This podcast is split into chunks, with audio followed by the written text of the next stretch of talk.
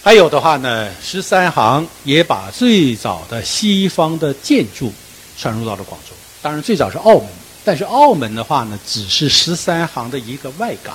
啊，它实际是十三行的一个补充部分。所有的外国商船到广州来做生意，你首先要到澳门停下来。在澳门，你要向十三行进行联系，向广州的官府取得联系，得到许可之后，得到了通行证，你才可以通过虎门进入到了广州。啊，到了广州之后，水手们、船员们停留在我们现在的海珠区的黄埔村、黄埔港，商人们啊，坐着小船沿珠江啊溯流而上，到达我们现在文化公园啊这一带的这种商管区。所以，从西中呃十三行的商管区成为中国最早的西洋建筑的体现。那么后来大量的这种教堂啊、哥特式建筑，包括我们现在的这种这个啊地中海的骑楼，都是在这一段时间啊进入到广州，然后呢又啊延伸到中国的各地。医学。在广州，通过十三行传入了最早的西方的医生，最早的西方的医院，最早的西方的医校，啊，所以这个的话呢，是这个十三行的一个突出的贡献，啊，传入了牛痘，通过十三行商而把牛痘术。普及到中国的各地，所以在牛痘流行之前，这个这个普及之前，天花成为啊中华民族啊最大的杀手之一。我们大家看清宫连续剧，在北京的清宫里边啊，一到了夏天不能待了啊，为什么？容易出牛痘天花啊，要到承德避暑山庄。康熙皇帝为什么后来被选为成为皇帝呢？其中一个很重要的原因。得过牛痘了，好了，有免疫力了，要否则的话很容易死掉，啊，所以这是十三行商为中华民族做的一件大好事，啊，出巨资，啊，印书、培训医生，啊，研制这个牛痘牛牛痘的这种疫苗，然后到各地去宣传、去普及，啊，去普及。那么我们现在的。大家哈，这个想，如果要是有了这个医这个这个啊伤病，那么最重要的去中山医学院，最高的医学水平。医学院的前身就是十三行商所资助建立的西方的早期医院，啊，叫做啊这个博架啊这个眼科医院。为什么会这样呢？因为啊。我们后面要讲到十三行呢，又是一个宗教传播的中心。从西方的天主教啊，到后来的这个基督教，从利玛窦一直到后来的马里逊，啊，这些影响世界的西方的传教士，全部是到了中啊，通过广州，全部是通过十三行的引荐，在十三行的商管区居住啊。但同时呢，我们当时的清朝啊，对宗教又特别谨慎，啊，特别谨慎。那么发生了多次的禁教教案啊，这个，但是后来西方的这种教会啊，他就发现了一个，他就说这些传教士如果来中国单纯的传教是不受欢迎，因此所有的西方传教士到英到中国之前，都要经过专门的大学的学习，他们都是以医生、画家、音乐家、建筑师、天文学家。钟表，啊，叫匠也好，叫钟表，这个这个来到，因此呢，他们都怀有一技之长，所以啊，当他们这种一技之长来了之后，他通过医学，通过科学，啊，逐渐的站稳脚跟，那么再再啊发展他的传教，啊，所以啊，这个中山医学院的前身，就是美国的传教士在十三行商的资助啊提供的场所。所建立的最早的医院。那么中山医学院在前几年这个、这个、这个啊庆祝建校是多少周年了哈？这个我现在记不清了。一百展出的一个重要的展品就是一百五十周年林则徐的病例。啊，林则徐的病例。所以他把整个的这一套西方的医学的管理啊，这个这个啊档案就传进来。所以当时的这种啊，作为钦差大臣，本来是要跟外国人作对的，可是他这个病的话，也有中国人民呃中中医又治不好，只能啊到这个西方的医院里。那么哎，有一个要把上面太细孙中山啊，作为我们的近代的革命之父啊，岭南最重要的名人。那么，孙中山啊，在出国啊进行革命这个这个运动之前，他的一个很重要的一个经历，就是他最早到了博驾的这个眼科医院，也就是中山医院医学院的前身，而进行了一段的学习。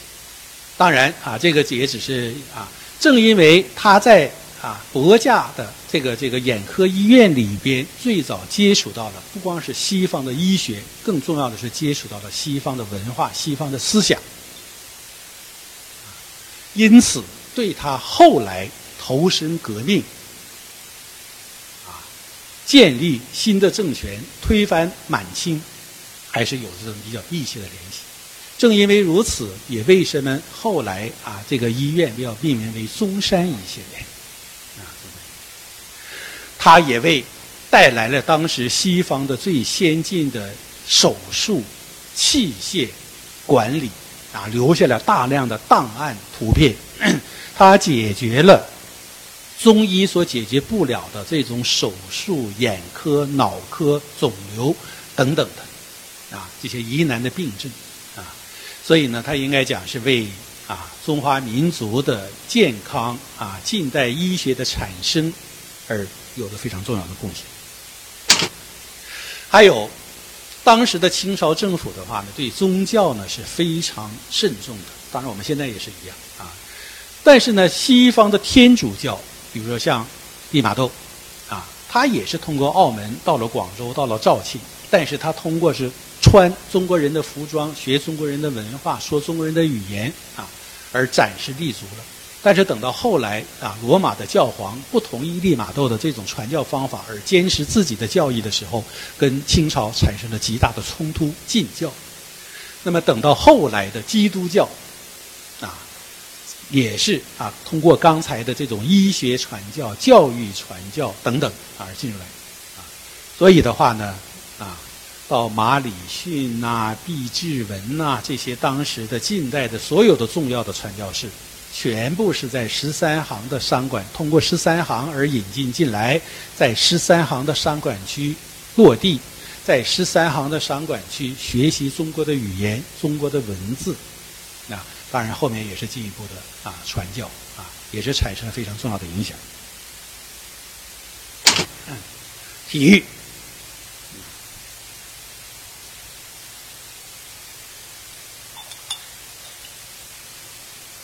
所以啊，十三行的话呢，它也把最新的近代的体育项目、体育运动引进来，啊，所以为什么在我们的珠江河道上啊，有产生了最早的划船俱乐部，产生了最早的划船比赛，啊，赛马，所以啊，这个啊。我们现在越来越发现，十三行在体育方面的这种贡献啊，实际上过去被人所忽略了，啊，这个我们了现在一看到中国的近代体育史，总是说这个上海啊、香港，啊实际上最早的西方体育的传入跟发展是在广州。啊所以在当时的十三行的商馆区啊，大家可以看到板桥、散跳舞、跑步、击剑啊，最早的广场舞等等啊，都产生。为什么现在我们中国的奥林匹克的优势项目啊，这个，也正因为有着啊 比较悠久的历史，还有啊最早的西方的音乐啊，最早的西方的乐器。也是通过十三行传入到了广州。那么在当年的广州城，曾经响起过意大利的歌剧的啊音乐，然后再传入到北京等等。还有啊美术啊美术。那么大量的西方的传教士是以画家的身份，为什么？当时的清朝的皇帝啊，从康熙到乾隆酷爱艺术，酷爱美术，啊，所以呢，大量的西方的画家啊，本身啊，当时传教士的身份啊进来。那么最重要的像郎世宁啊，留下来一大批啊，影响世界美术史的作品啊。有人说这个是他画的这个。东方的蒙娜丽莎，这个啊，清宫里面的一位皇后的画像啊，留下了大量的啊美术的产品啊美术的作品。那么同时啊，这个十三行呢，他这个商人的特点呢，他就是有为发了财之后，有了钱之后，他投身教育、投身艺术、投身慈善啊，这也可能是中国的儒商们的一个共有的一个优点。因此，十三行的商馆啊、住宅啊，除了是精美绝伦的岭南园林的啊这种精品之外呢，它又成了一个文化的艺术的交流中心。所以啊，这个居廉啊等等的话呢，最早的岭南画家啊，后来的这种岭南画派的这个这个创始人啊，高剑父等等，都跟十三行的商馆区、跟十三行的资助。有关，他们在商馆啊商馆里边能够接触到最精美的艺术珍品，啊进行的这种艺术交流，在展开自己的艺术创作。所以呢，他对岭南画派的产生也有着相当重要的啊作用。同时啊，除了商品文化之外呢，十三行的话呢，还传播着友谊，啊，传播着友谊。啊这个美在花城啊，这个我们大家都很熟悉了。我们现在马上要春节了，马上要去行花市了啊。但是呢，美在花城的这个城市的风格的特点呢，也是跟十三行有关。啊，为什么一个十三行商的园林啊，它的住所是最精美的岭南园林的杰作，它本身的这种花草植物啊，就有了很大的发展。还有一个呢，就是我们广州特有的这种自然环境气候啊，它也特别适合这种花式的产能。还有一个，全国的、全世界的花卉的品种，也同样集中到广州来。这里边有很多呀，这个很有意思的故事啊。其中有一个呢，就是啊，这个拿破仑啊，他最钟爱的皇后呢是那个凯瑟芬啊，约瑟芬啊，皇后。那么约瑟芬皇后要过生日，所以这个拿破仑绞尽脑汁说送给自己最心爱的夫人一个什么礼物呢？他说他一想到，他夫人最喜欢花，又最喜欢中国的月季花，那么他就命令当时的法国的商馆，在广州的法国商馆，收集到四种最名贵的、最新颖的月季花的品种，在广州十三行装船。运回法国，作为啊这个这个约瑟芬皇后的生日礼物，但是在经过英吉利海峡的时候，当时英法两国正在作战，因为英法两个国家是呃死对头，经常打仗啊。当这个两国交战的部队听到这一艘来自广州的商船上装载的是越名贵的月季花的时候，两国临时停战。让这一艘装载着鲜花的船只平安过去之后，继续开打。所以啊，这个月季花这个到了欧洲之后啊，啊，受到了极大的欢迎啊。那么有人认为它跟荷兰的郁金香啊，这个有一定的联系；有人认为的话呢，这个甚至是啊，这一点是运到之后，法国已经有国花了，结果英国反而后来把月季花作为英国的国花，啊。所以啊，这个我们刚才讲说，广州的实在广州美在花城的这种城市名片或者是城市特征，实际上呢，都是跟十三行时期啊有着一些很重要的一些联系啊。那么，包括我们刚才讲到这个像南国啊，这个红豆越剧啊，最早也是在十三行的商馆里边啊，在一些庆祝活动里边最早演出的啊。那个越剧博物馆刚刚成立啊，这个我们都可以。当然啊，我们在讲啊，十三行啊所管理的茶叶之路呢，确实是改变了世界，但是，哈，世界最后也改变了中国，由茶叶所引起来的。我们刚才讲到，西方的国家到广州来进行茶叶的贸易，不是采取这种以物易物的贸易，而是以硬通货来购买的形式。啊，购买大量的中国的茶叶以及其他的中国的商品，但是，啊，他们从世界各地所得来的这种贵金属，源源不断的流入到了中国。用我们现在的话说，就是产生了巨大的贸易的逆差，啊，是他承受不起的。为了改变这样的情况，以英国后来美国加入进来为首的西方的主要国家，采取的一个。最啊罪恶的，但同时也是最啊切实可行的方法，鸦片。在印度种植鸦片，啊，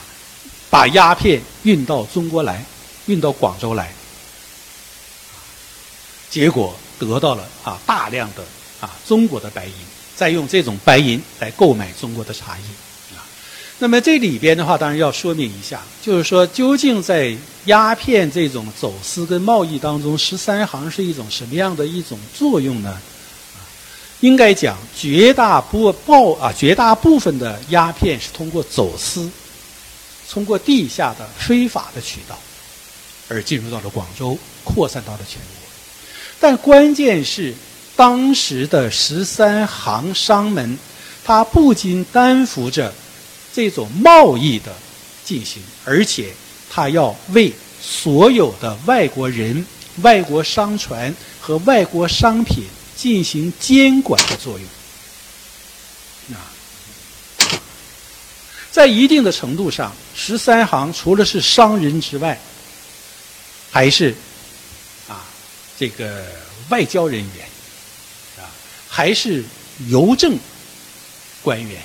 啊。还是监管人员，也就是说，当时的清朝政府粤海关，他说：“我不管你别的，你啊以官治商，以商治夷，我就管你十三行商人，你负责这种贸易，而贸易里边的所有的环节，出了所有的问题，你来负责。”所以呢，十三行本身又不具备这样的更广泛的功能，因此呢，对他对贸鸦片的这种走私啊，还是啊力不从心，力不从心啊。所以呢，这个。后来，当然大家就很熟悉了啊，这个林则徐来禁烟啊，然后来进行，后来就产生了鸦片战争。因此呢，在西方来讲的话呢，鸦片战争在一定的程度上也叫茶叶战争啊，都是由于茶叶贸易所引起来的啊。所以啊，这个鸦片战争之后啊，中国进入到了一个新的。啊这种社会的这样的一种性质啊，我们现在讲半殖民地半封建，所以刚才主持人讲到屈大均的这个对十三行的商人啊，这个这个十三行的评价，除了说是这个啊银钱堆满十三行之外，但是屈大均也是一个政治家，他很敏锐，他后来他当时也就讲啊，说杨伯通识多富士，岭门开后少奸臣啊。那就是你十三行做贸易是赚了很多钱，但是这些西方的国家，而且是带着西方的工业革命的这种坚船利炮，啊，到了国中国之后，那么啊，它的一种长远的社会的危害，最后也验证。所以当然了，鸦片战争爆发之后，那么签订了南京条约，第一个最重要的就是改变广州一口通商的政策。我要实行自由贸易啊！我凭什么光要到广州来这个贸易？我要到啊杭州去买丝，我要到江西去买瓷，啊，我要到福建去买茶叶，啊，所以啊，这个还有一个呢，就是，西方的英国的植物学家啊，那么通过旅行，通过考察，啊，从广州进入到中国的主要产区，那么得到了中国的茶叶。得到了中国的茶种，啊，得到了学到了中国的这种茶叶的种植培育，啊，这种茶树啊，茶茶叶的制作，学到了之后，在印度、在斯里兰卡啊等等，找到了合适的土壤，啊，而且进行了这种近代的科学的这种管理销售。所以，中国的茶叶之路不仅中断，那么同时啊，这个中国的这种茶叶的这种独有的地位跟优势，也受到了极大的影响啊。当然了哈，最后的话呢，就是 现在的话又实行新的一带一路啊。那么在一带一路里边的话呢，茶叶呀仍然也还是一个很重要的一个品种啊。当然，我们广州的话呢，在现在能不能够争取到茶都啊？那么还是要啊，这个通过啊，这个各行各业的啊共同努力啊，通过我们的广大的社会民众的共同的参与啊，能够摸索到啊这个啊切实可行的道路啊。那么当然，更重要的话呢，就是说，也可能 广州已经不再具备当年的异口通商，不具备解放之后的广交会的独有的优势，但是。我们可以依靠这种千年商都和历史文化名城的这种积淀啊和精神和干劲呢，还能够闯出一条新的路来。那么今天简简单跟同学们交的朋友们交流一下啊，谢谢大家。